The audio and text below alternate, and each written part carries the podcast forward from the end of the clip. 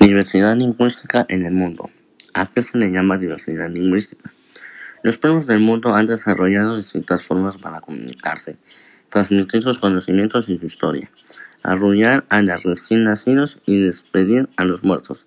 Han desarrollado lenguas o idiomas que son diferentes según los sonidos, las palabras, la forma en la que se organizan y el uso de esas palabras, así como la que tales palabras significan a las personas.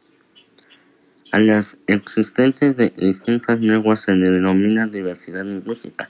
Se ha calculado que en el mundo se hablan cerca de 7.000 lenguas, además de aproximadamente 3.000 lenguas de señales, mediante las que se comunican las comunidades de sordos.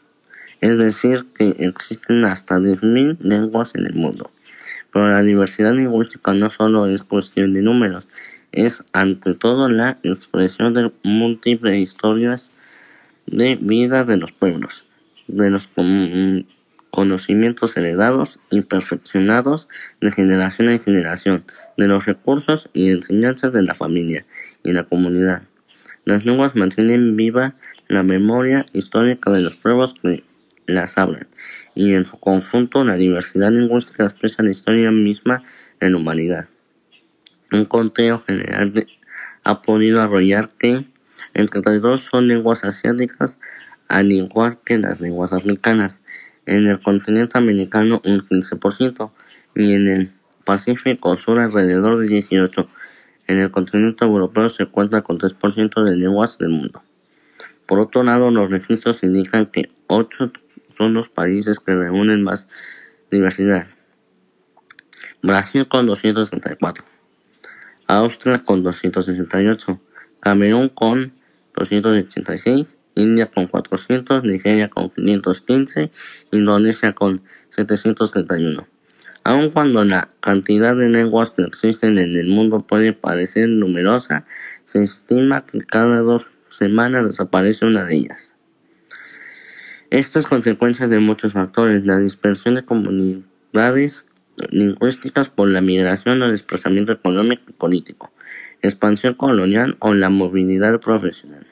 Sin embargo, existen iniciativas que tienen el objetivo de fortalecer y rehabilitar las lenguas que están en peligro por causa tanto externa como la modernización, la expresión política o las ventajas económicas, con la actitud negativa de una comunidad hacia las lenguas. Otra parte, se suma la mencionada en el Informe Mundial sobre la Diversidad Cultural, el prestigio de lenguas dominantes y su predominio en la vida pública puede llevar a una comunidad a desvalizar su propia lengua. Por consiguiente, la rehabilitación de las lenguas depende ante todo de la reafirmación por una comunidad de su identidad cultural. De hecho, la nueva TIC puede tener un efecto positivo, pues especialmente cuando los medios de comunicación e informes participan en el esfuerzo general, la preservación de las lenguas menos difundidas interesa por igual a las comunidades mayoritarias y las minoritarias, aunque los medios para proteger las lenguas minoritarias están implicadas en muchos instrumentos existentes. La cuestión de los derechos lingüísticos sigue objeto de controversia. A nivel internacional, así como en México, se ha iniciado en la importancia de plurilingüismo como una realidad que es palpable, pero que además debe ser animada desde distintas bastiones en el contexto mexicano se cuenta con la Ley General de Derechos Lingüísticos de los Pueblos Indígenas, instrumentos que fundamentan acciones para la salvaguardar las lenguas.